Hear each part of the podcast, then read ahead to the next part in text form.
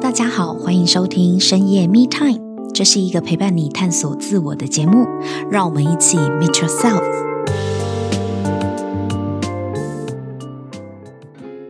Hello，大家好，欢迎收听深夜 Me Time，我是沐晨。今天呢，我们邀请到危机处理高手 Sylvia 来到现场，跟我们聊一聊，她是如何面对她人生中的危机处理呢？欢迎 Sylvia，Hi Sylvia。哎，沐晨好，然后各位里程人大家好，那我是 Sylvia，然后也是呃所谓的资深里程人，好，就是上完课其实已经二十四年了，然后我自己其实担任公关顾问呢，其实也超过二十四年，那所以其实呃真的公关很像我血液当中的一部分了，就跟我觉得在这个 Action Life 这边上课一样，就是。这些基因们呢，都已经混到我的这个 DNA 里面去了。那上一集呢，Sylvia 跟我们聊了很多精彩的企业公关危机处理的案例。那这一集呢，我真的很好奇，Sylvia 你自己印象中呢，你遇到人生重大的危机是如何去处理的呢？你有没有最深刻的一些曾经的一些危机呢？呃，我人生中中比较大的危机呢，其实是在我三十二岁的时候。发生什么事呢？那个时候呢，因为其实我真的在工作太忙了。那时候在公关公司吗？对对对，因为其实我那时候，因为我其实是在就是呃台湾很大的公关公司里面，就是呃在奥美集团里面的科技公关的呃公司里面，我们叫做世纪奥美。那其实那个时候，其实我们公司是被奥美买进去的。嗯。二十四岁进我呃世纪奥美公关，然后我就跟着我老板呢，一路从公司十几个人就这样做做做做做做到公司四十几个人，然后后来奥美买了我们，嗯，对，然后那个时候因为其实我在公司八年了，嗯，因为其实公关这个行业大概每两年就会刷大换血嘛，对，大换血，因为真的很累，在公关公司里面真的是就是真的有时候真的很像就是非人在做，但是就是大概两年就会超挂一群人，然后我每两年就在送走一批员工。所以送到第八年的时候，其实那时候我觉得我人有一点快满了，因为在公关公司做八年，嗯、其实蛮恐怖的。嗯，对，就是呃，我每天大概都要做到十点。哇塞！每天，因为我那时候 hold 着全公司前两大客户哦，案量比较多。对，然后又都是呃在台湾的国际性公司，嗯，所以呢，就是企业又很大。然后，所以呢，我都觉得我白天都在跟各式各样的客户开会，或者是员工开会。我一直到每晚上六点的时候，我才有时间做我自己的事。然后就做做，每天都做到十点，嗯，然后就坐着最晚的一班公车回家。你怎么可以这样忍受八年呢？其实我是个非常愿景导向的人，因为我很喜欢公关。OK，所以你很享受喽。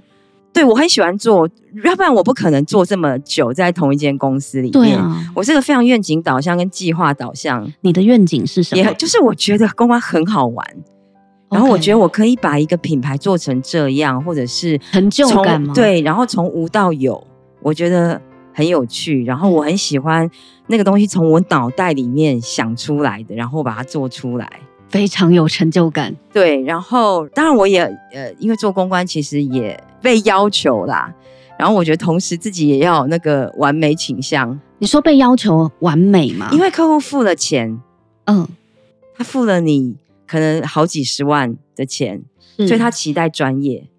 所以基本上你讲的东西，我刚刚提一个案的时候，我大概已经对那个案子能够做出来七八十 percent，我是有心理把握，有把握，对、嗯、我才能够讲出来。它跟广告不太一样、嗯、啊，因为广告不是这样吗？我觉得，呃，因为我觉得是那个费用还有各方面砸的资源不一样。OK，因为广告可能我下我的创意好的时候，我可能砸了够大的资源会让人家注意，但公关就是我要透过媒体去传递这个讯息，所以我在每个细节跟环节我都要想得很清楚。所以当我跟客户提的时候，我要更严谨的对于我讲的话要非常的小心。你刚刚说的就是被要求、被期待要完美是什么意思？因为其实公关这个行业呢，就是你可能从小 A 开始做，做到你可能是董事长，呃，当然可能到董事长或总经理的时候，可能不需要做到那么多。但是每一个细节，你只要是公关公司出身的人，你就是从呃新闻稿、办活动，然后到跟客户沟通。办活动包含了，就是可能办记者会啦，场地租借，对。你可能从头就是你身为一个公关人员，你大概是从头到尾都要会做，就还要打电话去借场地、调设备，对，或者是联络记者，联络记者，对，然后或者是跟高阶主管沟通，嗯，对，然后或者是有时候呃呃，当然你可能。越高阶的时候，你可能做的难度越来越高，但是你可能都要会做，所以感觉你是一路沟通、沟通、沟通、沟通很多窗口，对这样子，对对，所以你每一个环节你都要能够掌握的很细，最后那个结果才会如你想要的出来。这时候你有没有非常感谢有群组通话这种功能？你说群主通话 哦？你说后来是就是现在可以？对，啊、对对对，因为我这样一想，哇塞，那是不是要拉一个群主？对，但是我要马上跳出来。但是譬如说，你不可能群主通话去跟所有的记者说，哎、欸，我今天有一场记者会哦，然后你们都要来哦，什么怎么样？所以你还是要个别。记者对于那个就是线上在做 AE 的人，就是我们所谓的小公关，一开始的时候，你就是一通电话广告，通 AE 是广告业务吗？呃，对，就是我们讲说业务，我们呃，对对，account executive 就是业务执行执行者，对、嗯、他就是还是要一通一通电话讲，就是我们刚刚讲，我们上一集有讲到吗？记者才会觉得你有诚意吗？同样的话，我的 同样的话要分别讲，对，或者是你可能跟 A 记者，A 记者可能要这样的讲法，B 记者可能要这样的讲法，但就是你就是要每一通电话打。所以你们的沟通联络要非常频繁哎，对，对，所以你真的要很喜欢跟人相处，要不然你会觉得说要挟我，而且可能还会讲错话，就完蛋了。对，有时候当你当主管的时候，就是当你下面的小 A 做错事的时候，你的主管就是我就要去赔不是，负责任，对，或者是我就要去跟客户赔不是，就是常常对着负责任，就是要去做这件事，就是哦，我们哪里其实是没有做好的，对，我们下次会改进，不断的改进。永远的改进，所以你刚刚讲的被期待完美，是指说客户会希望你在所有繁琐的细节里面都要处理的专业跟完美。对，因为如果你哦，这好恐怖哦，因为如果你得罪了某个记者，记者如果打电话去给你的客户的时候，这该怎么办呢？记者可以这样子哦，当然了，他有你客户的电话吗？呃，因为我们上面都会写着客户的联络电话跟我们的电话，所以其实公关这个行业啦，真的其实就是。很多的细节，你有被记者撂北亚过吗？我觉得不会说是撂北亚，但是就是做错事就被告状告发到哪里去了？对对，有时候就可能就会到客户那里，那你那就我们就，真的要去道歉，我们就得去处理。所以其实公关这个行业呢，对我来讲呢，到最后就是我觉得永远学会正向思考，就是解决问题。而且耐挫，就像我刚刚讲，就是危机总里面总是会有一些环节是你没做好的，嗯哼哼，对，但是一直都是这样子，也蛮恐怖的啦。对啊，而且感觉不是你这个人能力很强就好，欸，哎，你的团队，对对对，你，你有一个团，你有一个员工，你就要负担那个员工他可能会犯错的几率，有两个就要负担两个的风险，更何况你刚刚说四十几个人，其实最后对我来讲，就是我觉得就是太累了。就你刚刚讲那个危机，就是，然后其实我，光想就很累啊。然后对我来讲也是，我觉得因为我二十六岁就开始当主管，然后其实我觉得我连我自己的人生我都觉得还没有很搞定嘛，就是一直被逼迫着快速成长。其实，在公关这个行业里面，嗯、就是你常在做超过你年纪的事情。哦，真的哦，对，就像我二十六岁在做公关。我的企业的那些我在对话的人，他们有些都已经四十几岁了。哦，看你就是晚辈，或者是我面对的公关窗口，他好歹也都三十好几了。你就是个后辈，就但是我们要看起来很专业，要取信于他。对，所以我们就是一直好像呈现一个超龄成长的状况。当然，我们会很骄傲的觉得客户被我们照顾的很好。我觉得到最后，就是我自己也觉得，就是我觉得我自己的人生问题呢，我都觉得我有一点。也没办法好好处理，因为我的人生 大部分都在工作。身为一个企业主管，其实有时候你同时也要去支持你的呃员工去前进嘛。嗯，所以就是对我同时也要处理这部分。那怎么办？你发现你处理不来，我很好奇，到底是什么原因可以让你去应付跟作战一样的公关现场啊？我觉得其实经历那个课程之后呢，其实有一个蛮重要的事呢，我觉得让我呃。对于人这件事情呢，是真诚开放的。呃，我开始觉得很多人都是人，不然你之前以前我会容易把，把他们看成以前呢，我会觉得那些对我来讲是一个我要爬上去的山。哦，是一个目标吗？对，是一个目标。OK，对。那我觉得后来我开始就是，我觉得把我的客户或者是呃媒体记者，或者是呃就是当成人，就是说，我觉得我我不再就是觉得说。我好像一定要去满足他们，或者是要去征服。你刚刚用爬山来形容，对对对，就是我觉得是，或者是要去证明什么？呃、我觉得就是我把他们当成人，然后就是说比较平等的态度吧。对对对，然后就是说，呃，我觉得当他们有需求的时候，我觉得我们可以回到一个平等的聆听态度。然后，呃，我需要他支持，他也需要我支持。然后在那个服务的过程当中，我们其实共创双赢。我觉得这个好重要哎、欸，嗯、因为现在有很多工作者啊，真的会在工作上面面对客户的时候自动降级、自动降阶。我不确定这是不是哪一种自我价值观的一个低落的原因。可是我实际上我自己以前也曾经有过，就是不知道为什么，就是会在客户面前或老板面前矮一截。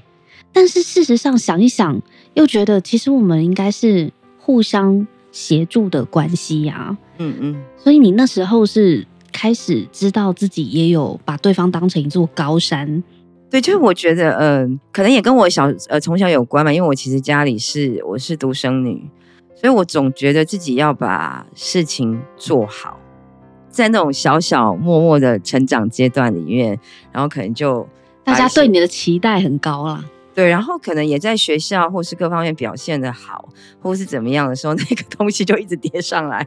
太优秀也是，就是一直叠上来，然后就觉得，哎，就是呃，我要把事情做好。我我自己其实后来也，我觉得就是在人生的那个过程当中，我后来慢慢学会平衡。以前曾经有人跟我讲说，客户在我旁边的时候，我常常就是在记者会的时候，然后可能他可能中间想到什么事，就是啪啪啪跑来跟我讲，然后他们就看到我就是一直说好好我知道，然后就看我一直不断的在处理，就是好我知道了，就是就我我就是以前就会不断的去压自己，就是这样的特性嘛。嗯，而且我到三十二岁的时候，我就有点受不了了。那怎么办？你要爆炸了吗？嗯、呃，没有要到爆炸，那时候我开始觉得不太对劲。虽然我已经上完课，就是那个积极进取啊，在我人生当中创造了很多丰盛的结果。因为以我的年纪或是各方面，我其实已经做到企业很高阶的主管了。目前的这个阶段，或者是等等的部分能够去达成的，我觉得那时候刚开始做也年轻吧，所以我觉得对自己的信心也会不够。呃，面对记者也是，我觉得可以就可以，不行就不行。那我觉得就是我我就会。呃，我觉得愿意去看自己的好跟不好，然后能不能够做到。公关里面有一个关键啊，就是面对问题跟解决问题。因为其实你自己的问题，别人没办法解。嗯，对，所以呃，我那时候真的觉得，就是 整个人有一种满到顶了。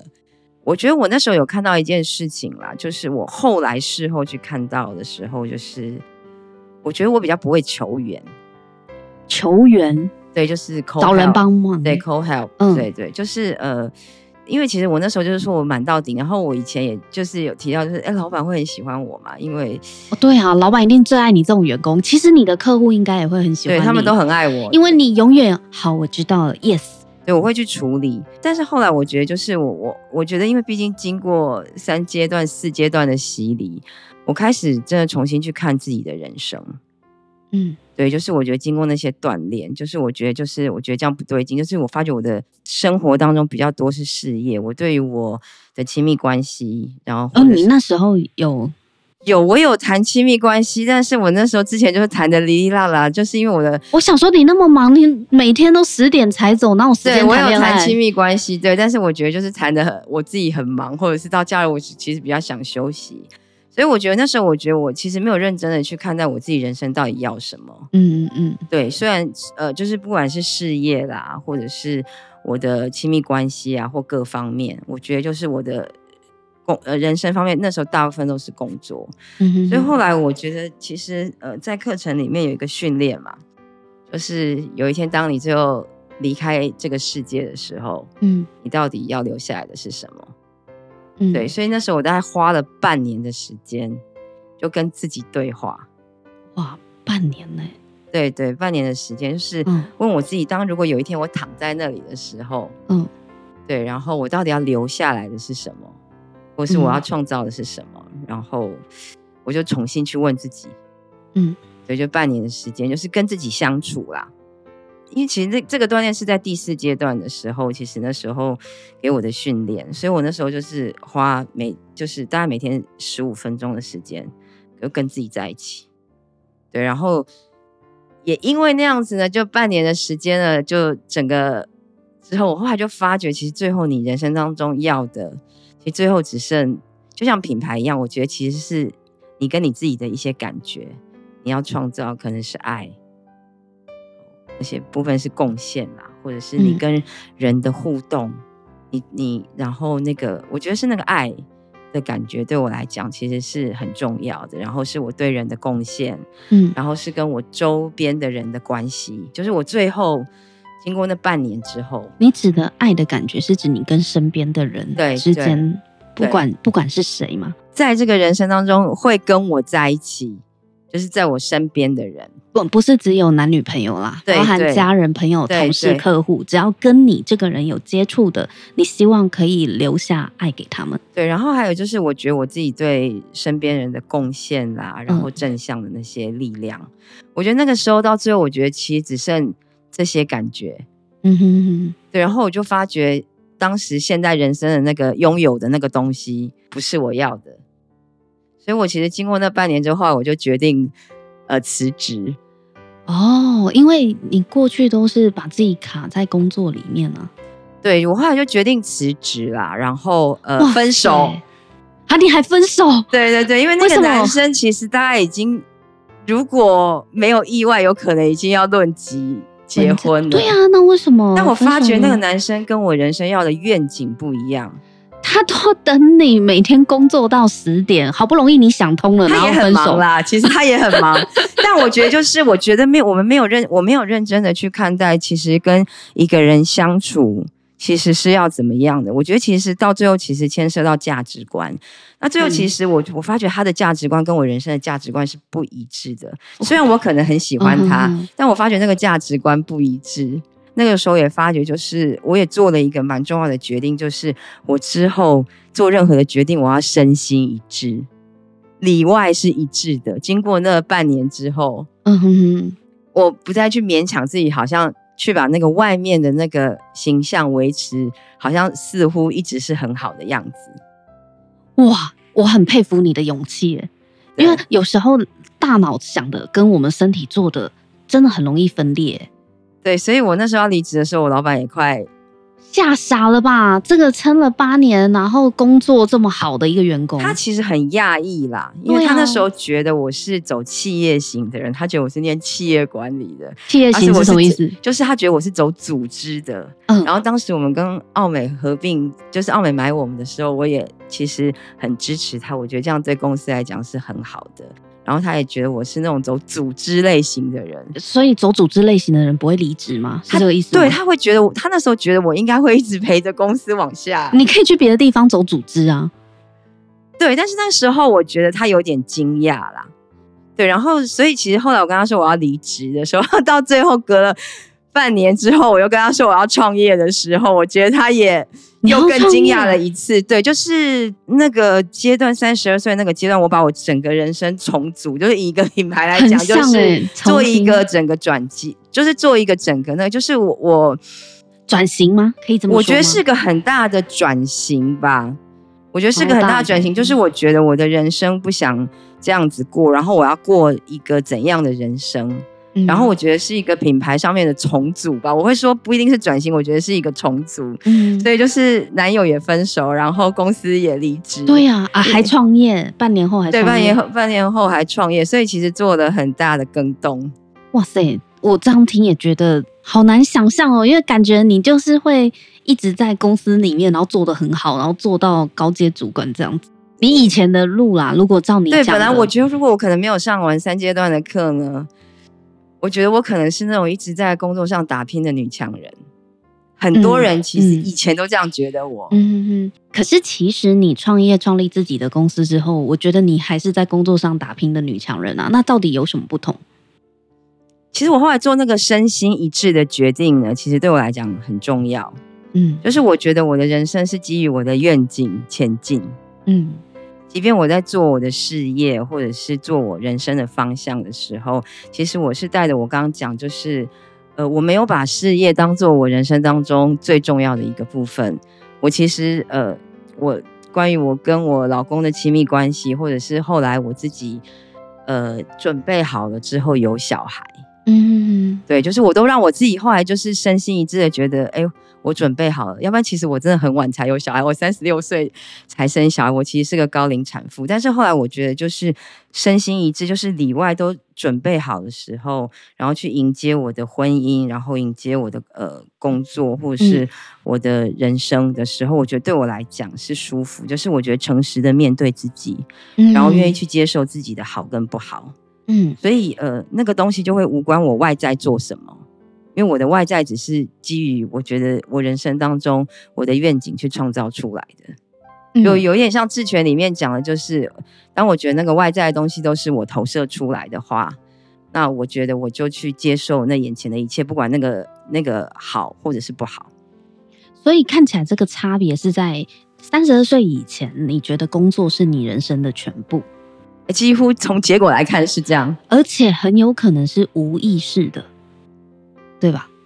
也没有无意识，就是我觉得是我喜欢，但是就是它占的太满了，不平衡。因为你没有去思考你真的想要过的生活是什么啊？反正以前是这样，你就是把工作做好就好了。对对，我我指的无意识是像这样，就是你没有真的去思考，那你想要的生活只有工作吗？可能当时你没有意意会到这个问题，嗯嗯，但是当你。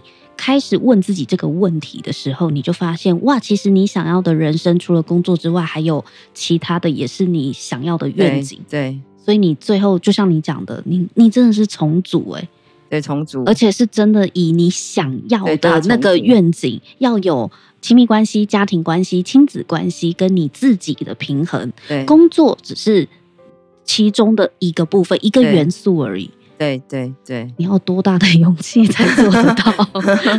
对啊，因为你本来的成就其实就以我们外人看，三十二岁奥美集团底下公关主管，那是一个很棒的一个位置啊。对了，就是我说外面看起来，但其实很好看，内在的确也很绚丽。对，就是你会看到很多新奇的东西，嗯、但就是跟我人生，就我发觉那跟我人生要的东西不一样吧。所以我想，这的确真的是。就是这课程的洗礼啊！所以你后来离开了原本的公关公司，然后你自己出来创业。那你的客户有跟着你吗？没有，没有。为什么？因为我没有带走他啊。对，就是呃，那你那你要怎么接案？我就让自己重新开始啦。因为其实对我来讲，关系这件事情，我想。我觉得为什么刚刚一直提到品牌啊，或者是公关这个东西是长期的，嗯，那我觉得关系这件事情对我来讲也是长期的。其实我非常感谢我之前的老板，嗯，就是现在就是对人称公关教母丁玲娟，哇，对对对，他就是我的老板。对，那我其实到现在都跟他还保持很好的关系，嗯，对，就是即便我已经离开很久了，对，那我们大概就是你们没有变竞争对手。对，因为我觉得对我来讲就是这样的，就是呃，关系是长久的。所以那时候我其实半年后决定要自己成立公关公司的时候，就我那时候还是发觉我很喜欢公关，然后我就决定自己成立公关公司的时候，那时候我跟我的就是 partner，我们其实有去找他，嗯，对，就是我就跟他讲说，就是老板，我们对，就是自己要开这样子，就是有跟他打过招呼，有打过招呼，然后我就跟他说，嗯、我们绝对不会去动你的。客户嘛，对，就是我绝对不会去动任何一个，因为我说如果我要动那些客户，我就继续留下来就好了。对啊，那我何必需要再开一间公司呢？嗯，然后把这些客户带走，我不需要做这个事。那但是的确在过去我们公司之前蛮多人是不少人啊，就是就就会带走，或者是其实公通常或者是公关这个行业都会有。对啊，但对我来讲，就是我觉得如果。我有这个本事，然后我也觉得这个这，我觉得另外一方面也是我看重这个关系，所以我我不会做这样的事。我觉得这也是回到我自己人生的原则。嗯，我觉得这真的很了不起。你的原则是？对，我觉得那是一个，就是你人的一个诚信。我觉得人的诚信是你一辈子换不来的。企业品牌一样，用钱买不到的。对对，就是说，当这个人家讲到你的时候。就是你至少不会做出一些伤害别人的事情。我觉得这是很重要的。嗯，我不敢说人家是不是喜欢你，因为喜欢这种事情很主观嘛。嗯，但是我觉得至少我不是做，就是说违背就是人生准则的事情。嗯，所以我觉得如果今天我有这个能力，我决定要创业的时候，那我就是重新开始创造我自己的客户。嗯，所以我后来就是呃，对，就是从。朋友啊，或者是其他认识的人，慢慢。那当然，后来其实我老板其实有机会，如果原先呃，就是世纪奥美如果不能做的时候，他曾经其实也有介绍一些客户。所以我其实觉得，就是地球是圆的，你不需要把一个关系打坏，嗯、然后去就像刚刚讲的，你做了一个不好的事情，其实又会再传出去。哦，所以其实我觉得这也是我觉得呃，我自己的那个人生的准则啦。可能也因为你就是呃非常。重视人跟人之间的关系，所以其实，在你跟你的老板打过照面，他知道你要自己出去开公司，反而变成他接不下的案子，或是真的忙不过来的案子，有机会 pass 到你这里来，变成是一个大家共好的一个关系。对，我觉得也是共好跟双赢嘛。其实就是我，我觉得呃，双赢这个东西其实是还蛮烙印在我身上的。就是我觉得，其实因为我们做公关或者是在课程里面，其实都提到这些部分。那因为我们其实要处理很多人，我觉得怎么样让每一个人在他的位置里面去创造出来他要的，我觉得其实是蛮重要的。真的，你要发光，不用去摧毁别人的蜡烛啊。对啊，为什么为什么不能够你发你的光，然后人家也点他的光呢？对，真的是这样子。嗯、我我觉得这点真的是我最佩服 Sylvia，她在自己的人生的重大决定里面，哎，其实你要自己出来从头开始，那非常的不容易哎。你要重重新去开发客户，对不对？很我看过太多的。员工他如果自己自立门户的话，其实多多少少都会有一些客户是带过去的，嗯嗯，对。但你非常的有原则的避免这件事情发生，我觉得真的是非常了不起的。谢谢。所以证明了有实力的人不用带走一个客户，最后还是可以经营出一番局面嘛。那你后来自己去创的这个公关公司，营运状况还好吗？呃，营运其实 OK，因为其实我就是开始小小的，又让自己做，因为我其实本来在原先的公司，就是我们也是这样小小的，所以我其实就是知道说。怎么样去不断的再去累积跟创造？那我觉得就是有那个好缘嘛，所以就呃就是朋友啊，或者是合作伙伴啊，那大家就会再去做介绍，然后就让这个公司又是又是慢慢的又再去经营起来。那我其实没有一个呃，就是我我没有觉得我一定要把企业运作到很大，但是我觉得就是我刚刚讲，对我来讲，就是我同时拥有我觉得我要的亲密关系，然后我的亲子关系，然后我的工作跟我的家庭关系。关系，那我觉得这是后来让我自己觉得很满足，就是我的人生其实就是照着我的愿景的蓝图去描绘出，然后呃对，同时然后我也就是会安排我的时间，然后回到中心这边来服务，然后呃贡献给一群人，因为其实我觉得呃我一直觉得这个课程对我来讲是一个人生的礼物，所以其实就是只要有时间或是安排的出来的时候，那我觉得我就会安排出来，就是想要更多人可以去醒觉他的人生。所以我觉得这个是呃，我对我自己人生的一个规划。我发现你对你自己的公关策略的第一点呢，就是人生问题来了就面对，就是去解决它跟处理它。我觉得这个是在你身上，我听完这两集，我一直感受到你是这样子的一个人，负责任的去面对跟解决。那第二个呢，就是我发现你在处理自己处理不了的问题的时候。你都非常诚实的去回看自己，我觉得你身上的这个真诚跟诚实的面对自己，带给你好大的力量诶，因为我刚刚印象很深刻，你有说到就是，诶，你你发现你自己真的想要的东西不在你现在做的事情里面的时候，你去做了一个重整，而且并且呢，要求自己以后做决策的时候都要里外一致。身心合一，我觉得这是一个很很难得的醒觉，跟做到了之后，真的会带来很大的力量的事情。因为可能以前的你，真的就是呃符合大家的期待，所以会背负着很多的压力，做的事情也不见得每一件事情都是身心合一的。可是当你三十二岁那年做完重整之后，我就觉得哇，这真的是很了不起的一个决定。嗯，然后再来就是，我觉得你很重视善缘、善的种子的这件事情，就是跟人结善缘啦。这个其实也是符合你上一集跟我们讲到的公关策略。产品或是企业品牌，它是怎样就是怎样。公关顶多是化妆师，不是魔术师啊！没有办法变出一个你没有的东西，或者是把黑的变成白的。这也是为什么我发现你在你自己人生里面，你很重视善的出发点。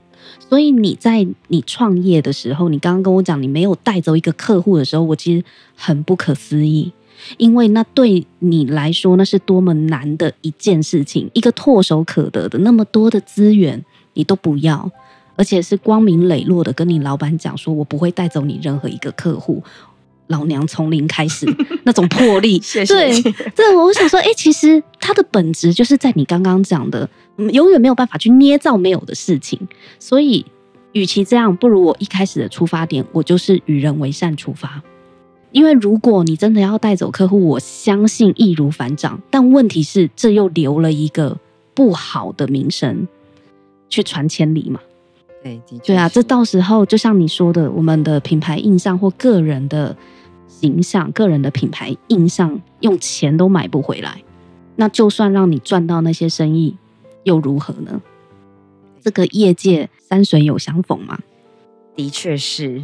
对啊，所以我发现，哎，你真的把你的这个公关的经历呢，跟我们分享的也用在，其实，在你的人生上面看得还蛮明显的，也让我们今天听完这一集真的是收获良多。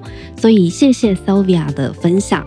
那如果喜欢这一集的朋友呢，别忘了订阅深夜密探，这样子就可以定期的收到我们每一集都会有精彩的里程人的分享哦。